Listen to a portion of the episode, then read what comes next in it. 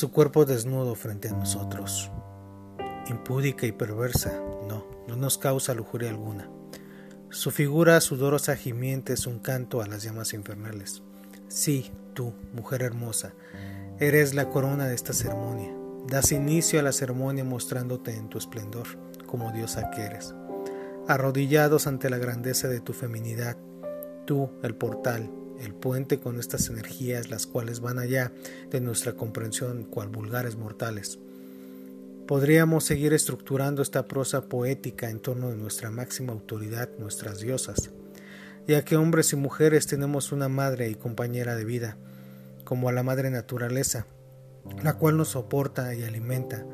Hablo de las mujeres, del poder de Venus gobernando en todo su esplendor, aunque lamentablemente vivimos en un país donde los feminicidios encabezan los titulares de periódicos oportunistas sedientos de sangre derramada, junto con sectas u órdenes como el común del mexicano promedio, lo, lo gobierna su machismo estúpido, pero más es estúpido aún es el machismo y el feminismo, los cuales no deberían de existir, ya que somos iguales. El sexismo solo nos está matando. Por favor, no porque sea yo, pero no permitan que cada vez que escuchen o lean algo que les toca el alma les sea indiferente. Y a veces no todo es culpa ni responsabilidad de ese Dios que hemos creado para que de una manera irresponsable nos perdone por todas nuestras estupideces. De pronto, yo en lo particular, y es una creencia propia, no me hagan mucho caso, un día me encontré que este mundo de hombres es terriblemente absurdo los hombres inventamos cosas tan trascendentales y estúpidas como la propiedad privada, la inmadurez, la guerra y la más terrible de todas, la discriminación. Elevamos a las alturas un Dios masculino para que pudiera ser más funcional. Pero yo no sé si ustedes lo sepan, la primera vez que se pensó en una deidad sobre la faz de la tierra se pensó en una diosa y se llamaba Ur y era la osa mayor. ¿Cómo supo que esa gente era la osa y no oso.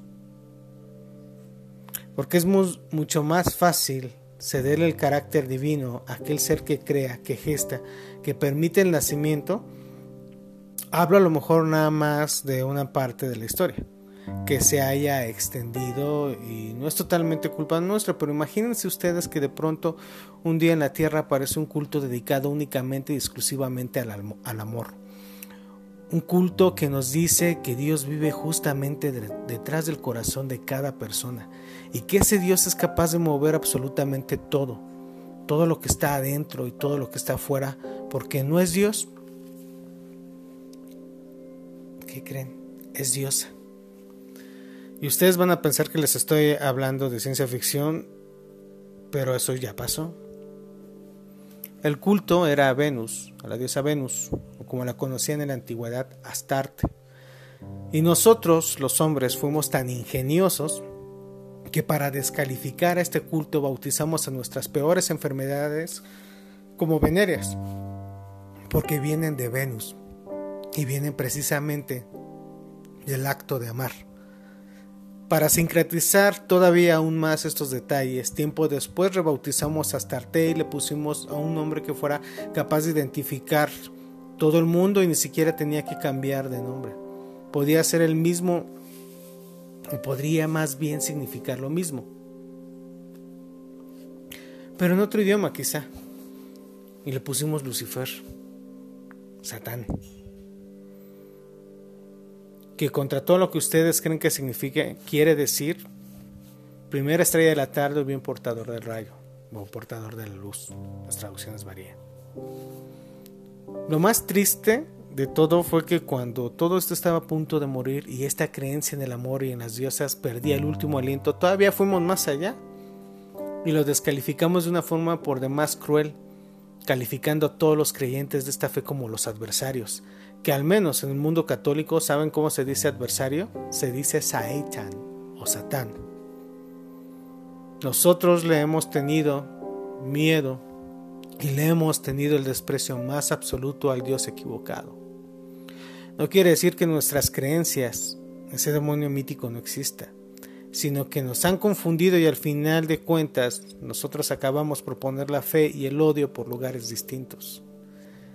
Yo a veces creo que escribiendo de alguna manera le pido perdón a esa diosa, que estoy convencido que existe, que en alguna parte de mí descubrí, porque estoy seguro que este mundo será mucho mejor si hubiera hombres que lloraran más a menudo, si hubiera hombres capaces de mirar a los ojos y decirle a alguien francamente que lo quiere, que está preocupado por él, si hubiera hombres que fueran más madres que padres, si hubiera hombres que quisiera que sus hijos fueran más felices y menos doctores o ingenieros, si hubiera hombres capaces de reconocer que de pronto necesitamos de la parte femenina para darle sentido a nuestra vida.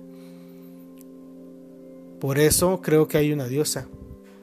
Y si escribiendo y diciendo todo esto le puedo pedir perdón, voy a escribir y hablar hasta el último aliento de mis días. Y ustedes van a pensar que estoy loco, pero si yo me equivoco y si Dios es el mismo que conocemos todos, él con su infinita benevolencia va a perdonar mi blasfemia y no le va a importar recibir uno más de los injustos en su terreno. Pero si me equivoco y en lugar de ser Dios es diosa, yo creo que muchachos vamos a tener que dar demasiadas explicaciones.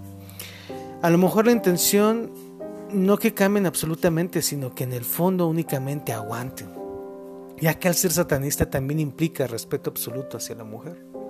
Aquel satanista que humille a alguna mujer o violente no se puede llamar satanista, como aquellos grupos los cuales no saben realmente qué es el satanismo, manejan su verdad realizando rituales los cuales son más circenses llenos de fanatismo y testosterona acumulada que otra cosa, humillando a la mujer, haciendo que se revuelque en el piso donde dejan su dignidad, su grandeza de diosa. Quizás se les olvida el rito y dogma ancestral, ya que todas las culturas de nuestros antepasados adoraban a la mujer. Ahora solo vemos un grupo de personas encapuchadas gritando como idiota a Satán, sin entender que, que respetar y faltando a miles de reglas, ¿no? Pero, ¿qué podemos esperar de un grupo de personas en las cuales se quedan con la imagen hollywoodense, la parte fantasiosa del cine, donde la primicia son los pentagramas en el piso, sacrificios de animales y ahora orgías en público, donde la mayoría de los presentes solo se dejan llevar por el morbo o sentirse poderosos? Lo más gracioso de todo esto es que todas estas sectas u órdenes quizás no sepan un principio universal. A cada acción corresponde una reacción. Siempre que tocas una puerta, en algún momento te van a responder del otro lado, con repercusiones muy graves. Por último, si van a ritualizar, por favor ya quiten el pentagrama del piso, las cruces invertidas, el gritoreo absurdo y sobre todo la humillación hacia la mujer. El satanismo no es pedirle a una mujer que se masturbe frente al público, el cual quizá no entienda el porqué de su ritual. Tampoco es alarmante qué tipo de mujeres se presten para estas bajezas, ya que un satanista, una satanista digna jamás se va a dejar subajar ni humillar de esas maneras. El satanismo no es la excusa para sus daños psicológicos o traumas. Si bien algunas ceremonias exigen un psicodrama, no quiere decir que la mujer altar se arrastre por el piso, masturbándose, ni mucho menos que lo llegue a hacer frente a un público.